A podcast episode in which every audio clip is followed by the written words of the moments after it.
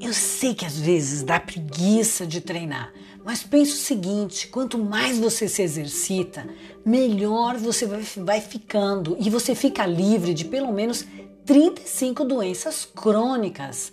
Você sabia que quando você se exercita, você previne ou evita doenças cardiovasculares, demência, Alzheimer, diversos tipos de câncer, perda de massa muscular, perda de massa óssea, quer dizer, vai murchando e ainda vai esfarelando o osso. Ninguém merece, né? Então, na próxima vez, nada de preguiça. Bora treinar e ter saúde! thank you